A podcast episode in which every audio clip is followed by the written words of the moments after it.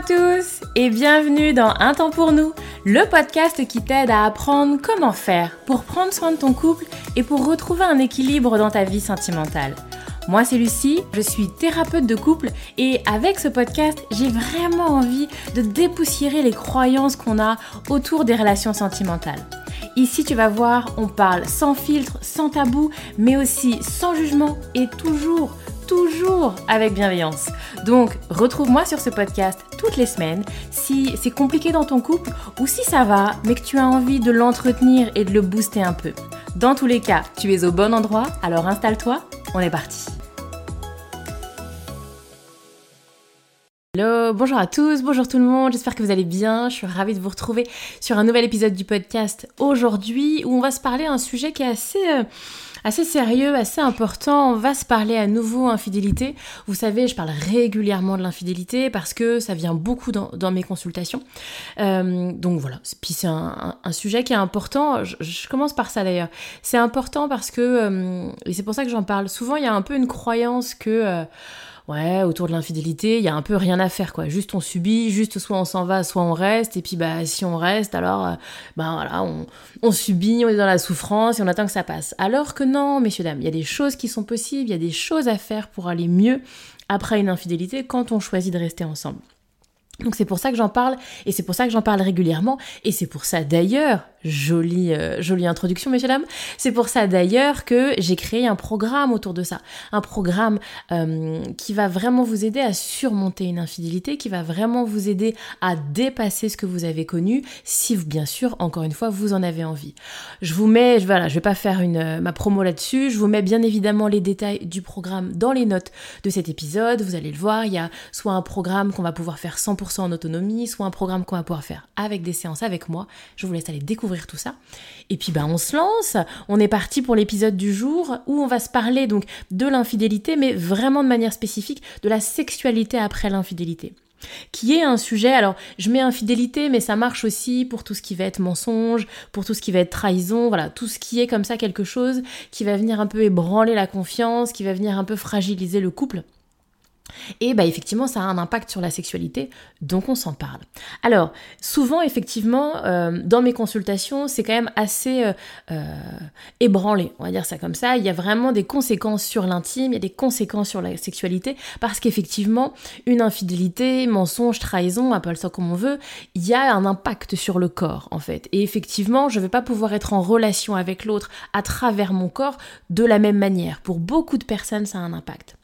Pour commencer, j'aimerais qu'on se parle en, quelques mots de la sexualité. C'est quoi la sexualité?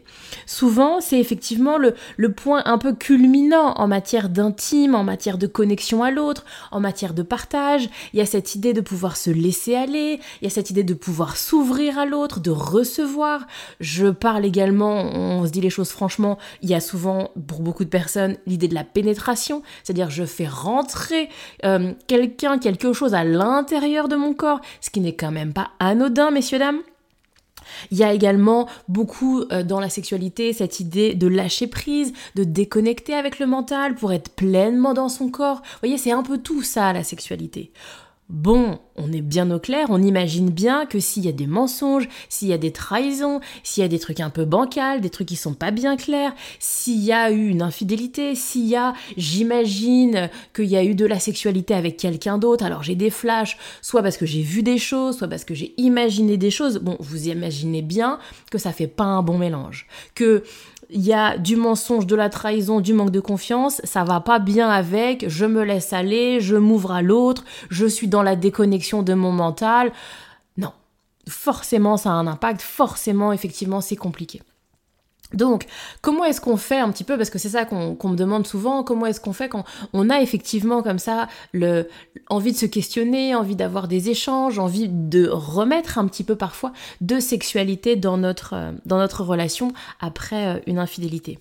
Première chose que j'aborde un peu dans mes consultations, c'est l'idée de laisser du temps.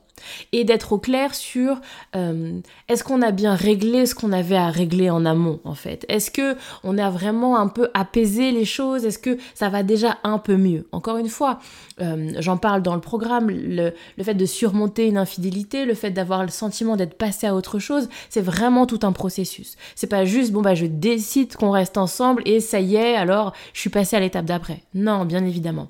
Donc l'idée c'est pas de est-ce que ça y est, c'est complètement oublié, on est passé à autre chose Non.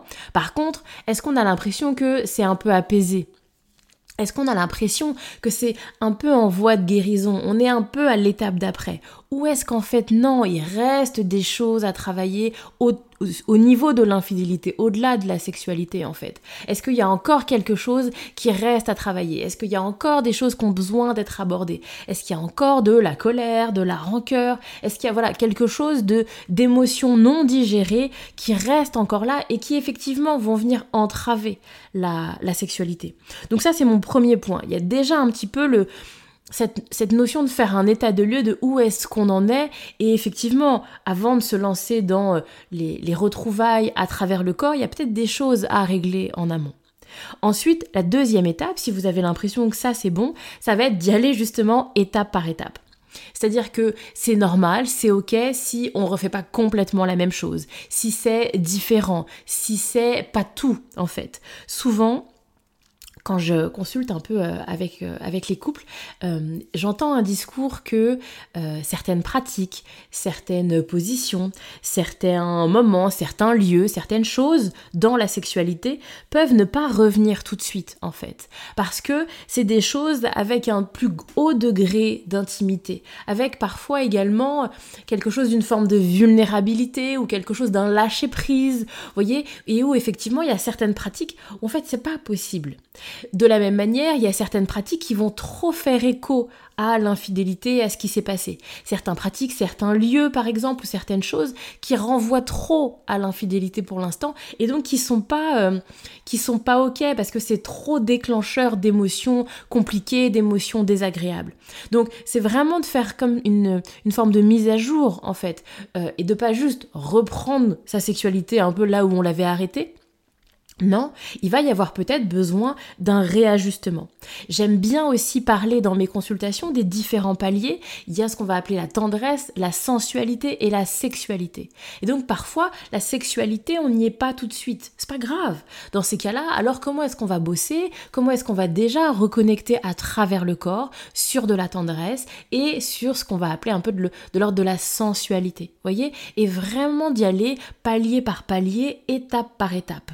J'aime bien aussi donner l'image de la blessure quand je parle de l'infidélité. C'est cette idée que bah voilà, je suis blessée, alors euh, il y a comme ça quelque chose qui s'est tendu, qui s'est crispé, qui s'est verrouillé en fait et où euh, alors je vais avoir besoin d'assouplir, je vais avoir besoin de mettre en confiance. Et effectivement, souvent pour beaucoup de personnes, eh ben, je vais d'abord avoir besoin de tendresse, de réconfort. Je vais avoir besoin de contact à travers le corps qui soit doux, qui soit euh, respectueux des limites de chacun. Et donc, c'est vraiment intéressant d'y aller vraiment par palier, vraiment euh, étape par étape, et de pas juste euh, bon bah ça y est, on se pardonne, ça y est, on continue ensemble, et donc ça y est, on recommence la sexualité comme on avait avant. Pour beaucoup de personnes, ça fonctionne pas comme ça. Euh, là où du coup je voulais également attirer votre attention, et euh, ce que je le vois pas mal dans mes, consultations, c'est quand en fait la sexualité, après mensonge, trahison, infidélité, euh, la sexualité de... oh, je vais y arriver. La sexualité, elle devient un enjeu en fait. Un enjeu, un levier, un enjeu de punition il y a ce truc un peu de avec tout ce que tu m'as fait, toi tu vas bien en chier, toi tu vas bien galérer. Euh, T'as été chercher de la sexualité ailleurs, c'est ça? Bon, et eh ben tu vas bien bien en chier, tu vas bien galérer à en avoir. Hein et patiente, et, on voit bien ce truc là de euh, eh ben maintenant t'auras rien ou maintenant je vais te le donner au compte goutte, voyez? Où la sexualité devient un levier et un, levier de punition en fait. Parce que j'ai été blessée, parce que tu m'as fait beaucoup de mal et que je sais que ça c'est quelque chose qui peut te toucher, c'est quelque chose où tu vas pouvoir avoir de la frustration, où tu vas avoir de l'agacement, alors je vais jouer avec. Bien évidemment, c'est pas toujours quelque chose qui va être un mécanisme conscient. Parfois, c'est aussi des mécanismes inconscients. Mais du coup, c'est intéressant de se poser la question et de faire un peu un état des lieux là-dessus. Est-ce qu'effectivement, euh, la sexualité est devenue un échange? Je J'en parle là dans cet épisode-là, mais je le vois aussi avec des couples où il n'y a pas forcément infidélité, mensonge. Mais on voit la sexualité comme un enjeu de pouvoir en réalité. Et il y a plein de choses que je te demande et que tu me donnes pas, et eh ben moi je vais pas te donner de sexualité. Et il y a comme ça quelque chose où, alors encore une fois, messieurs, dames, moi, je, vous me connaissez, je suis pas dans le jugement, je suis pas dans, dans cette idée de dire ah c'est mal. Non, c'est pas le sujet. Par contre, ne soyons pas dupes. Si c'est ce type de fonctionnement que vous avez dans votre relation, alors c'est pas une histoire de sexualité et comment est-ce qu'on réintroduit de la sexualité. C'est pas le sujet de la sexualité. Par contre, il y a un sujet sur comment est-ce qu'on gère la rancœur, comment est-ce qu'on gère cette colère, comment est-ce qu'on gère cette sensation d'injustice, cette sensation de je suis victime de quelque chose et l'autre n'a pas assez payé, l'autre n'a pas assez souffert comparé à ma souffrance et à ce que moi j'ai subi. Et ça, ça se bosse et là, il y a des choses à en faire. Mais c'est pas forcément le sujet de la sexualité, voyez? Donc, encore une fois, pas de jugement, mais de quoi est-ce qu'on parle? Ne, Parce que je vois pas mal de couples qui viennent et qui consultent après pour ça. Oui, voilà, on aimerait booster un peu notre sexualité, on aimerait se retrouver, on aime... Oui, oui, oui, oui, oui.